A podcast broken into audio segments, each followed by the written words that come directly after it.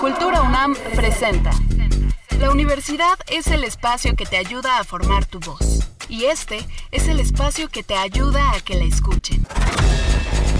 Diario de los Asombros. Diario de los Asombros. Un podcast de Puntos Cultura UNAM.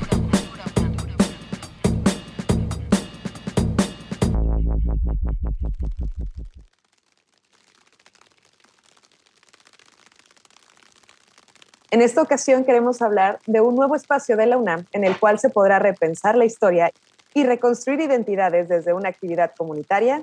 Se trata de Shaltiloli.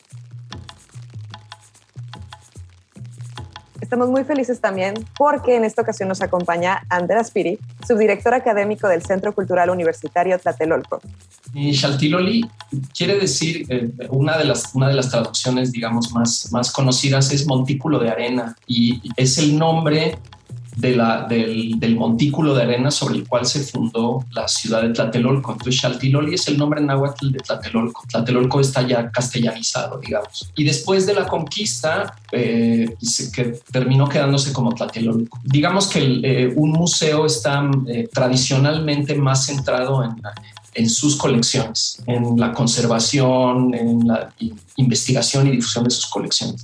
Nosotros también hacemos eso porque también tenemos colecciones, tenemos colecciones bastante numerosas de arte mesoamericano, pero el énfasis está centrado en las personas que lo visitan, es decir, en fomentar justamente la interpretación no tratamos de evitar decir que las cosas son de determinada manera, sino plantear preguntas como en un espacio público para que la gente que, lo visita pueda sacar sus propias conclusiones y pueda generar eh, eh, pensamiento y diálogo por, por, cuenta propia. El término quizá más exacto sería un centro de interpretaciones en plural, porque no hay una sola interpretación de, muchas cosas. Y para hacer eso, pues somos, estamos eh, haciendo una propuesta que es muy poco solemne. En vez de eh, glorificar eh, los objetos, digamos, lo que nos interesa es hacer énfasis en qué uso tienen esos objetos, qué uso han tenido, qué uso tienen ahora,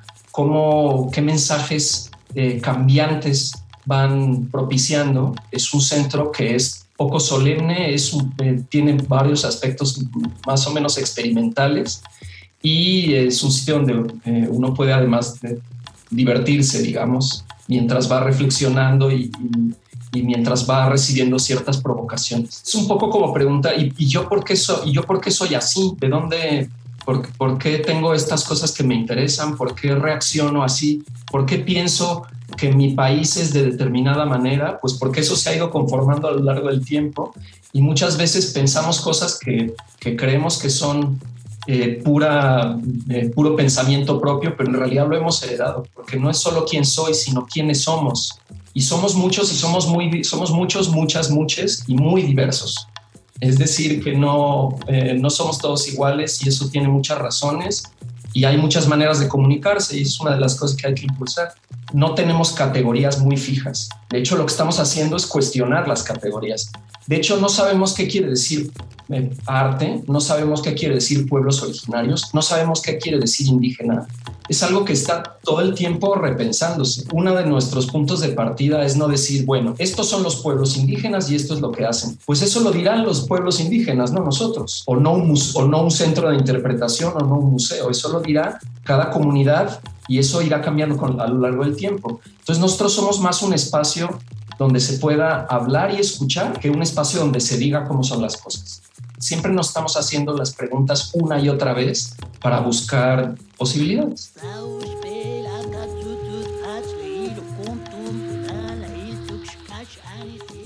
Como somos, Tlatelolco es un espacio de memoria, no solo el barrio, sino nuestro centro cultural. De hecho, el otro gran espacio visitable es el M68, que es el memorial del 68 y movimientos sociales. Justamente hablamos de resistencias en términos eh, culturales, en términos políticos, en términos eh, de, resiliencia también, de, enfrentamiento ante adversidades. Y eh, pues es un espectro amplio. Y además se cruzan entre sí, no es que, no es que las resistencias tengan una única dirección, por ejemplo, la memoria que se guarda en el arte de, determinados, de determinadas comunidades pues es una manera de resistir también. Y es una manera de resistir en términos simbólicos, de significado, de, generación y de reproducción de cultura. Una de, una de las cosas hermosas de Tlatelolco es que se reinventa constantemente. Y cuando nosotros hablamos de arte de comunidades y demás, estamos hablando de, de, comunidades de todo lo que hoy llamamos México. Entonces, eh, no hablamos exclusivamente de Tlatelolco. Tlatelolco, digamos, es uno de nuestros puntos de partida, pero eh, digamos que la, la, la exhibición de hecho abarca todo lo que hoy llamamos México, todo lo que se llamó en algún, o bueno, todo lo que se ha denominado Mesoamérica, porque a lo largo de la historia se han ido poniendo fronteras y demás. De hecho, el, núcleo, hay, en el núcleo introductorio hay una serie de, de, mapas y un interactivo con una serie de mapas que justamente explica esto. Eh, pues esas fronteras son maleables y dependen de muchas cosas. Y lo que, lo que hace 200 años era Nuevo México, eh, pues no tiene nada que ver con lo que ahora es Nuevo México. Eh, y tenía un orden político completamente distinto y eso se va, se va comentando y ahí tenemos comunidades involucradas en, este, en esta exhibición pues de todo el país, de Michoacán, de Chiapas, de, de, Veracruz, etcétera. Y además es una exposición que no es completamente permanente. Es decir, que vamos la vamos a ir cambiando y vamos a ir incorporando piezas, temas a lo largo, de, a lo largo del tiempo. Todos los años va a ir teniendo cosas distintas. Nuestra aspiración es que alguien viene, a, un chico, una chica de, 16 años, que viene, viene siendo educada de determinada manera en la escuela, ¿no? Con respecto a lo que es la nación mexicana, por ejemplo.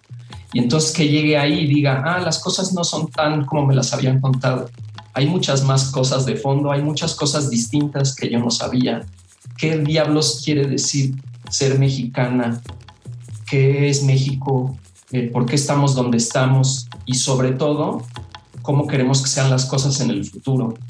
Es una manera distinta de aproximarse a cosas que, que creemos que conocemos, que damos muy por sentadas, y entonces tiene, pues eso, tiene bastante novedad, digamos, ¿no? En la manera en la como se, cómo se tratan las cosas. Tlatelolco es un barrio increíble.